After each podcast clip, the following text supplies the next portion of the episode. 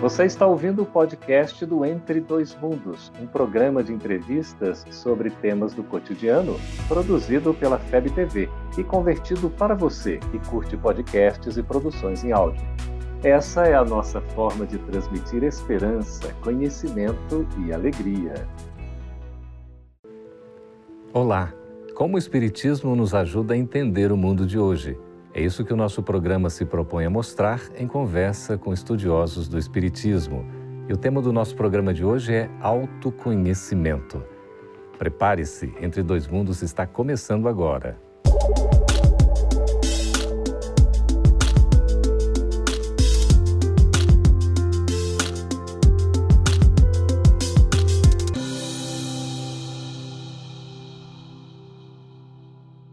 O autoconhecimento é uma busca constante. Até que ponto a gente se conhece realmente e o que está nos faltando ainda para nos conhecer integralmente? Para conversar sobre esse assunto, estamos recebendo aqui nos estúdios da FEB TV em Brasília a professora Sheila Costa. Seja bem-vinda, Sheila. Muito obrigada mais uma vez. E também o médico psicoterapeuta Alberto Almeida. Muito obrigado, Alberto. alegria é minha. Olha só, para conversar sobre esse assunto que a gente sempre busca conhecer mais, até entender um pouco mais, Sheila, o que é exatamente o autoconhecimento? Essa é uma pergunta bem difícil, né? Igual quando perguntaram para Jesus o que era verdade e ele ficou em silêncio, hum. né? Acho que todos nós, quando alguém nos faz essa pergunta, começa a silenciar porque a resposta é complexa. E faz parte dessa verdade da qual Jesus também silenciou, né, na pergunta. É, o autoconhecimento é um processo muito profundo de busca da nossa essência interior. Né? É o caminho que a gente percorre até conseguir acreditar realmente que nós somos espíritos imortais, criados por Deus para o bem, para a felicidade, para a perfeição e que nós vamos sobreviver eternamente, não interessa o que aconteça, que cataclisma venha sobre nós, e que nós vamos nos tornar seres puros e bons, não interessa também o que nós façamos, né? Agora essa trajetória é muito longa e ela pede de nós um esforço grande, né? Que nem sempre a gente está preparado para fazer como deveria, então, mas é parte do nosso processo evolutivo alcançar esse estado. Passo a passo, né, Sheila? Alberto, o que, que nos falta exatamente para a gente se autoconhecer? Marcar o um encontro consigo próprio. Nós marcamos muitos encontros, vivemos numa rede de computadores, as redes sociais estão disponíveis, o Instagram, Facebook, os e-mails da vida. É, estamos conectados com o mundo externo, mas a conexão interna ela tarda. Nós compensamos externamente com aquilo que nos falta internamente. Vamos para fora porque internamente tem um, um, uma falta. A falta sempre nos prospecta, mas temos dificuldade de fazer essa leitura, essa decodificação de que a ânsia que nós temos de nos comunicarmos e nos conectarmos com todos, no fundo, no fundo, no fundo, é uma nostalgia do autoencontro, do autocontacto. E a gente tem essa dificuldade ainda exatamente por quê? É, nós não vivemos um mundo que nos proponha reflexão. Nós vivemos num mundo do frenesi, do, do, do, ativismo, da ação, ação, ação, ação, ação. Até os filmes, se você pega um filme, por exemplo, um filme americano, você fica satisfeito, porque você não precisa nem pensar. Ele yes. pensa por você. Mas você todo. pega um filme europeu e ele te deixa 30 segundos parado numa cena, por exemplo, de um. no campo, você já dorme. Você acha chato. Acha chato, monótono, dorme. Então, o mundo, ele nos subtraiu o processo reflexivo, meditativo o mundo ele nos colocou numa perspectiva de muita atividade. Se a gente pensar, a gente muda. E tem muita gente que não quer que a gente pense. Hum. Sheila, e a gente está deixando de buscar o que é essencial numa troca pelo que é passageiro, transitório? Eu acho que todo mundo faz isso numa determinada época da vida. É parte do movimento de amadurecimento a pessoa sair disso e chegar numa outra região de percepção, de tranquilidade, né? Inclusive para dizer, ó, é assim mesmo, não dou conta de fazer agora, farei depois, essa maturidade de se autoaceitar, né? Tem muita gente, lembrando aqui que o Alberto falou do frenesi externo, né? Uhum. Que marca encontro consigo mesmo e chega atrasado ou falta. Todos os dias. Está né? sempre marcando e nunca encontra. É. Ah, hoje à noite eu vou pensar nisso. Hoje à noite eu vou pensar nisso, né? Uhum. Tem inclusive aquela célebre personagem do romance E o Vento Levou, que ela, quando tinha um problema muito grande, em que ela estava num dilema de consciência, ela dizia: amanhã eu penso sobre isso, uhum. amanhã é outro dia, amanhã eu vou pensar. E a gente fica postergando isso, né? Quando na realidade o único tempo que nós temos é hoje. Né? A gente uhum. tem hoje, amanhã a gente não sabe se vai estar aqui nesse corpo ainda ou não. Uhum. Então, o tempo que nós temos é o aqui e o agora, né? Como o André Luiz nos diz, que o nosso melhor dia é hoje, o nosso melhor momento é agora. Então, se a gente aproveitar melhor essa circunstância, não para sair correndo para fora no campo, né, mas para encontrar esse campo interno, nós ganharíamos realmente muito mais. Mas não sem desconforto, não sem um certo grau de sofrimento. Então, há uma exigência aí de um esforço próprio nessa caminhada, a gente tem que usar a boa vontade, às vezes até uma abnegação, desprendimento, não é, Alberto? Como é que isso funciona exatamente? Eu acho que o mundo ele nos demanda muito e a gente não consegue separar o que é necessário e o que é supérfluo. Uhum. A gente gasta muita energia para fora. Se perceber bem do ponto de vista familiar, nós vivemos em família em prol dos filhos, mas a gente não está com os filhos, a gente não vê ele crescer, a gente só vai para as datas comemorativas. Uhum. O, a gente fica de passagem com os filhos, mas a gente diz, por exemplo, enquanto pais, que nós vivemos em prol dos filhos. Mas será que era necessário todo esse esforço, todo esse mecanismo de apoio que a gente dá de infraestrutura para a família? Será que era necessário tudo isso quando isso subtrai a convivência, o contato, a chegada? Então, na verdade, na verdade, nós vivemos um mundo fora do tempo, nós estamos numa digitimia existencial. Uhum. Angustiado pelo que já passou que a gente não consegue fazer, ansioso porque para viver o amanhã e a gente se desloca do aqui do agora e se fixa em demandas que são necessárias, mas que a gente transforma em, em, em supérfluas e, e a gente se perde da gente mesmo, se perde dos outros. Quando a gente vê, passou. Passou e a gente quer retomar o tempo perdido, mas o tempo, André Luiz diz também que o tempo volta, mas os minutos são outros, né? Uhum. Então, eu penso que a gente precisava ir com mais calma, estar no aqui, no agora, dizer como fazer como propõe Emmanuel, olhar pelo retrovisor o passado, viver o aqui o agora, na perspectiva do futuro. Esse processo, que é um processo grandioso, ele nos daria mais condições de saborear a vida e de poder perceber quem nós somos, quem é o outro e fazer relações mais integradas e, e, e menos agitadas, menos ansiosas, menos angustiosas, mais presentificadas, hum. mais saborosas. Pois é, quais são as principais dificuldades que a gente tem? Para chegar a esse autoconhecimento, Sheila? Bem, eu diria que são várias e depende do grau evolutivo de cada um. Primeiramente, a gente teria que estar num degrau que nos permitisse essa pergunta, né? Quem sou eu? Tem gente que vive num modo tão automático, um piloto, né? uhum. que já está programado, a pessoa não pensa, ela não reflexiona. Para ela, tanto faz ela acordar ou não acordar, trabalhar, não trabalhar. É, a vida está ali praticamente em suspenso e ela vive no automático mesmo. A partir do momento em que se sai desse modo e se procura uma pergunta, já começou a inquietação. Na inquietação, a gente dá conta de resolver muita coisa, né?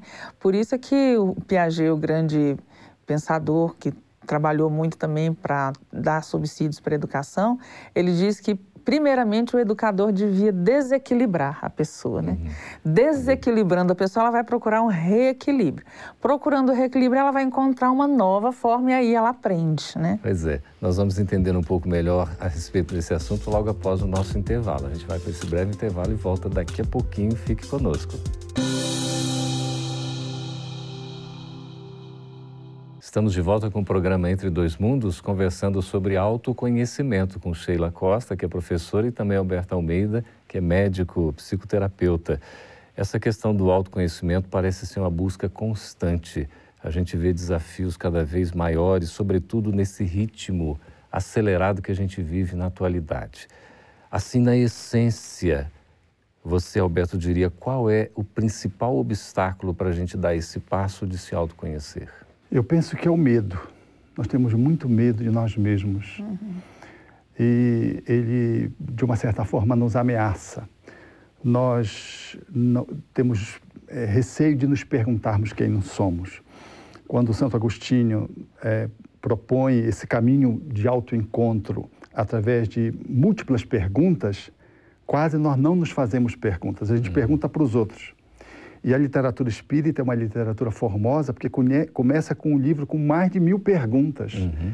O livro dos Espíritos, que traduz uma filosofia inteiramente diferente, é de questionamentos. Nós não nos questionamos. Nós precisamos multiplicar perguntas para criar essa desestabilização proposta uhum. por Piaget, a fim de que pudéssemos encontrar respostas. Eu penso que nesse caminho nós iríamos aos poucos fazendo com que o desejo superasse o medo. E na medida que o medo é, é superado pelo desejo, surge um novo medo, mais refinado. E essa escada do desejo que supera o medo, ele vai nos permitindo uma abrangência de autopercepção e a gente aos poucos vai conseguindo se trazer para as mãos, porque uhum. nós não temos ainda a autogerência Pois é, essa autogestão, autogerência parece ser uma dificuldade enorme. Por que, Sheila, a gente tem tanta dificuldade em fazer uma gestão da nossa própria vida? Bem, acho que a, nós crescemos sobre um poder é, heterônomo sobre nós, né? Nós temos ali a figura dos pais, dos cuidadores, dos professores, dos avós, os adultos, né? Na maioria das vezes dizem o que a gente precisa fazer e a gente tem que obedecer. Graças a Deus isso está se modificando e outro dia eu escutei uma briguinha, né, entre uma mãe e um filho. E a mãe falou: Não, você cala a boca e fica quieto, porque eu sou sua mãe. Aí ele virou para a mãe e disse: Isso não é suficiente. Olha só. Então, é. a gente está aqui vivendo momentos que vão permitir a gente vencer esse medo, uhum. porque a gente vai ter mais consciência de que nós somos esses seres importantes, individuais, em evolução. E aí, quando a gente aceita essa verdade, o medo vai ficando distante. Olha, se eu sou filho de Deus, uhum. se eu não vou morrer de de jeito nenhum. E se tem um destino maravilhoso lá no fim do caminho, então o medo vai ficando cada vez menor, né? E a gente vai dando conta mais de fazer essa investigação diária. A gente sente muito medo porque nós queremos ser perfeitos agora uhum. e nós tememos o olhar julgador dos outros sobre nós. Estava hum. me lembrando aqui é, de Madre Teresa de Calcutá, que ela coloca que em cada realização surge um novo desafio. Uhum. Então a gente tem que se preparando, né? Recordando também o próprio Sócrates, que foi um precursor da doutrina espírita, como está lá no Evangelho segundo o Espiritismo, ele que desenvolveu esse método da maiêutica, não é exatamente da gente buscar em nós as respostas através das perguntas. Aí vem Kardec e coloca, não é, é, é de maneira brilhante as questões para a gente uhum. encontrar as respostas. Santo Agostinho reforçando isso como é importante a gente se perguntar para poder se conhecer. Então nós precisamos nos buscar intimamente nesse processo de autoconhecimento. E estamos com essa realidade aí tão difícil no nosso dia a dia. Alberto, o que o Espiritismo tem a nos oferecer para nos autoconhecermos? De que nós precisamos fazer esse parto que Sócrates propôs, com toda a tecnologia que o Espiritismo nos oferece enquanto uma doutrina de uma abrangência integral e capaz de poder dizer que, para além da sombra do nosso ego, nós somos um ser que guardamos por natureza a, a luz.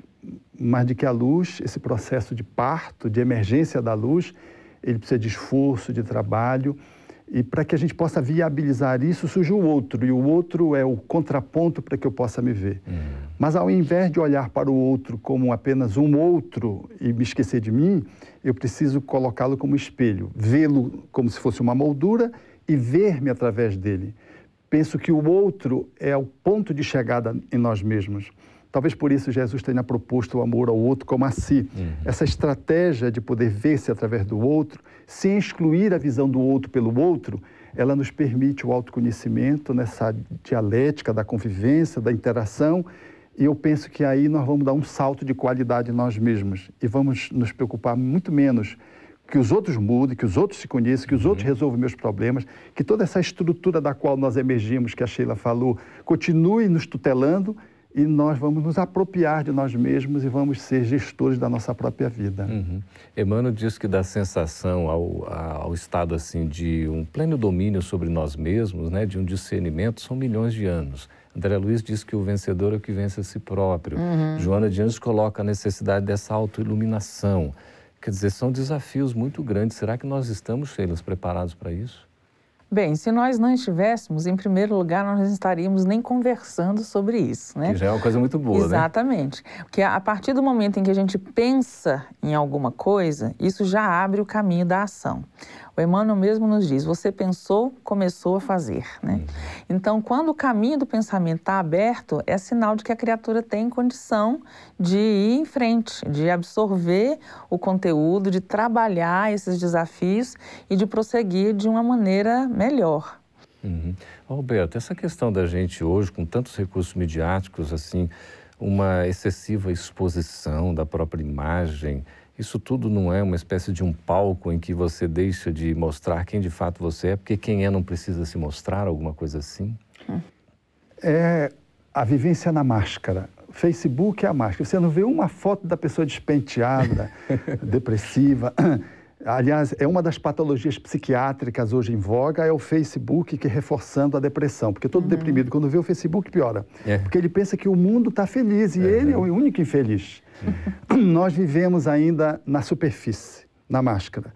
Temos dificuldade de ir no eu humano e nem sonhamos, falando assim do, do povo de um modo geral, de, de conceber o eu divino que somos.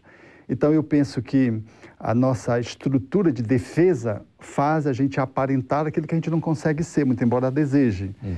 E tente trabalhar o vazio interno, as descompensações, as pendências, camuflando numa máscara bem colorida, que ganha virtualmente, mas não virtuosamente, espaços é, de, de, de, de, comparecimento no palco da vida. Uhum mas que isso acaba nos acirrando mais esse distanciamento de nós mesmos. Uhum. Então eu penso que nós precisamos nos expor mais para nós mesmos, multiplicar perguntas, olhar para o nosso corpo. O nosso corpo fala. Uhum. Então, bem dizia o nosso Pierre Rivaio aqui em Brasília, uhum. esse extraordinário psicólogo integral, que o nosso corpo fala e fala. A nossa estrutura corpórea diz do nosso ser que somos. Nós temos uma, nós trazemos um corpo que fala dessa evolução que você mencionou, desde o mineral, os átomos aqui. Nós somos é, emergentes e herdeiros de estrelas. O hidrogênio que faz parte do meu, do teu, do corpo da Sheila, uhum. vem das estrelas. Uhum. Nós temos quatro, fundamentalmente, quatro átomos que compõem o nosso corpo e outros acessórios que falam da nossa origem do mineral. Então, se olharmos para o nosso corpo, para a forma, para a fisiologia, para as células, para os átomos, nós vamos estar num processo de chegada até chegarmos em nós mesmos, o eu profundo que somos. Interessante, Alberto. Sheila, nós vamos para um breve intervalo, vamos voltar já no terceiro bloco com as perguntas dos nossos amigos espectadores. Fique aí, a gente volta daqui a pouquinho. Estamos de volta com Entre Dois Mundos agora para atender as perguntas dos nossos espectadores. Obrigado por ter aí escrito. Anote o endereço que está no seu vídeo para nos escrever, continuar participando. Sheila Maria Aparecida de Paraíso, em São Paulo, pergunta o seguinte: por que existe a necessidade do autoconhecimento? Porque se a gente não se conhecer, a gente também não progride. A gente fica preso num círculo repetitivo, né? Que a gente chama muitas vezes de círculo vicioso. O autoconhecimento é a única coisa capaz de quebrar esse círculo e fazer a linha do círculo subir um pouquinho, iniciando o movimento da espiral, que é o ciclo virtuoso, né? Ao qual Edgar Morin se refere na obra dele como tem muitos missionários trabalhando com essa ideia né, no mundo por todo o tempo, a gente vai observando que, mesmo fora da doutrina espírita, existem muitas outras pessoas levando esse conceito e trabalhando em terapia, em abordagens sociais, com desenvolvimento de cidadania, com, entre outros contextos, o mundo inteiro está ocupado desse movimento agora. Uma necessidade premente, né? Uhum. É, Marta Medeiros, de Santa Catarina, nos pergunta aqui: fazer terapia, Alberto, com psicólogo, psicoterapeuta, enfim, ajuda no autoconhecimento? Não espere adoecer para procurar-se a si mesmo. Porque quando a gente procura um terapeuta ou um psicólogo, é porque a gente já teve uma demanda que a gente não conseguiu resolver. A gente pode fazer a autoanálise, os cursos de autodesenvolvimento, os mergulhos em experiências é, de estudo, reflexão. E, e se tivermos uma demanda de conflito e precisarmos procurar um profissional para esse objetivo, será ótimo, também vamos crescer. Também podemos procurar alguém, um cuidador para nos conhecer, uhum. é, alguém que nos ajude nesse guiamento. Mas não se esqueça de que você é responsável por você. Alguém que vem de fora é apenas alguém que projeta um pouco de claridade ou uma placa indicativa. Uhum. É você que faz o, o caminho. Ele pode, no máximo, ser um frentista, mas é você quem segue com o seu autocombustível. E a gente tem que estar se cuidando a cada dia, não é? José Antônio do Rio de Janeiro, Sheila, pergunta o seguinte: Eu sou uma pessoa muito nervosa e por muito pouco já perco a paciência. O autoconhecimento me ajudaria a ser uma pessoa mais paciente? É, ele sofre isso, a torcida do Flamengo inteira, do Corinthians, etc, etc, etc, né? É, ser nervoso significa que a gente reage demais aos estímulos externos, né? E a gente aprende na doutrina espírita a não reagir. Reação é um movimento instintivo, né? Uhum. praticamente involuntário. E quando nós estamos na reação, nós não estamos agindo com a inteligência, que é o corolário do livre-arbítrio, né? Uhum. Nós temos livre-arbítrio, então temos que usar as ferramentas para exercer esse livre-arbítrio da maneira adequada. Então, primeiramente, a gente precisa é, trabalhar o autoconhecimento para descobrir por que, que a gente fica nervoso com o que que a gente fica nervoso. Tem gente que fica nervoso com uma luz muito clara. Tem gente que fica nervoso porque alguém falou mal dele. Tem gente que fica nervoso porque não conseguiu. Então tem que saber o motivo. Uhum. Sabendo esse motivo, a gente vai trabalhar o motivo, né? Uai, mas se alguém falou alguma coisa errada de mim, é verdade? Se é verdade, eu vou trabalhar para modificar. Se não é verdade, a opinião é da pessoa e não tem que carregar é. ela comigo, né? Exatamente. Então, ficar nervoso, ficar irritado é também um grande mal do nosso século e anda junto com depressão, é. né? Porque é. a pessoa vai desbastando as suas próprias energias com isso. Respirar um pouco profundamente ajuda, né, uhum. Alberto? A gente se acalmar também. É, a Santa, Santa Lúcia, de Brasília, está perguntando o seguinte: se conhecer me ajudará a ter menos ciúmes do meu marido. Vem dessa fonte Santa Lúcia, provavelmente alguém do hospital, acredito, né? Mas é de Brasília. Se conhecer me ajudará a ter menos ciúmes do meu marido? Autoconhecer-se nos permite o um manejo de todas as nossas competências e, e a superação de todas as nossas sombras. Uhum. O ciúme, a agressividade, ódio, vingança, mágoa, rancor, ansiedade tóxica, é, impulsividade, todas essas nossas encrencas que fazem parte do ser humano, elas eh, recebem um trato mais adequado na medida em que nós conseguimos saber quem somos e pelo que aquilo faz parte da nossa dinâmica eh, existencial de vida no cotidiano.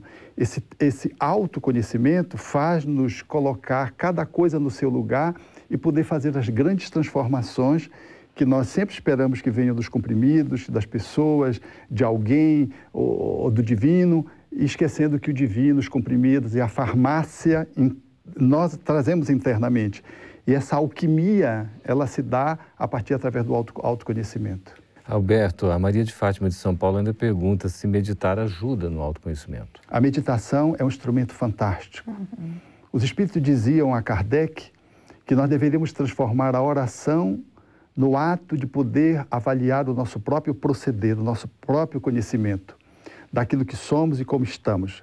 Fazer da oração um diálogo com o divino para saber quem sou e como eu procedo é uma plataforma que abre espaço na lei de adoração proposta pelos espíritos à reflexão meditativa e que nos permite o autoconhecimento ao lado de outras práticas reflexivas que no cotidiano nós vamos podendo, em avaliando, poder analisar o padrão das nossas relações e poder avaliar o que está para além daquilo que está na superfície. A ponta daquilo que somos é o iceberg, é só a pontinha. Uhum. 95% está escondido no inconsciente. E uhum. só a reflexão, a meditação, essas análises, elas vão permitindo aos poucos a gente ir mergulhando dentro de nós mesmos para nos apreciarmos como somos. A Floraci Ramos de Serra, no Espírito Santo, Sheila, aqui já a nossa última pergunta. Pergunta uhum. o seguinte: o autoconhecimento ajuda o homem a ser um homem de bem? Ah, é fundamental, porque as características do homem de bem que estão descritas no Evangelho, né? E que também estão pinceladas lá no Livro dos Espíritos, logo antes do item autoconhecimento é, a gente não consegue desenvolver aquilo tudo ali se não pensar cotidianamente, né? Porque a resposta né, que os espíritos dão para essa pergunta sobre o autoconhecimento diz o seguinte: eu tenho que me interrogar se eu deixei de cumprir algum dever, se eu fiz todo o bem que eu podia e se alguém tem algum motivo de queixa contra mim. Uhum. A gente começa por aí, a gente vai aprimorando cada vez mais. Não interessa se eu fiz ou se eu não fiz. A, pessoa tem algum motivo de queixa contra mim, eu tenho que resolver. Uhum. Tem que ir lá, tem que dialogar para eu fazer a minha prece, né, de maneira autêntica, porque Jesus recomenda, se a gente tiver alguma coisa errada entre nós e a outra pessoa, que a gente primeiro resolva isso e depois vá até o altar fazer a oferenda da oração. Que né? maravilha. E para a gente ir fechando, Alberto, lá nos bastidores da obsessão, Manuel Filomeno de Miranda resgata aquele aforismo, né? Procurei Deus, não encontrei, busquei a mim mesmo, não me achei, procurei o próximo, encontrei os três. O próximo é o nosso caminho, então, para o autoconhecimento? O próximo é o nosso caminho para que eu possa me perceber e para que eu possa redescobrir o outro. Porque a gente pensa que conhece o outro. Se a gente uhum. nem se conhece, como é que a gente conhece o outro? Em se conhecendo, a gente conhece mais o outro, e conhecendo o outro, nós descobrimos o divino na nossa relação. Que maravilha. Estamos sempre crescendo, evoluindo, nos desenvolvendo, né? Alberto, muito obrigado por sua presença e pelos esclarecimentos aqui no Entre Dois Mundos. Obrigado também, Sheila, por sua presença e pelos esclarecimentos. E a você que nos escreveu, obrigado pela presença. Continue escrevendo, marcando também a sua presença aqui no Entre Dois Mundos, que voltará em nova edição na próxima semana. Esteja conosco. Até lá. Essa é uma produção da Federação Espírita Brasileira. Para saber mais, siga FebTV Brasil no YouTube, Facebook e Instagram. Ative o sininho para receber as notificações e ficar por dentro da nossa programação. Até a próxima!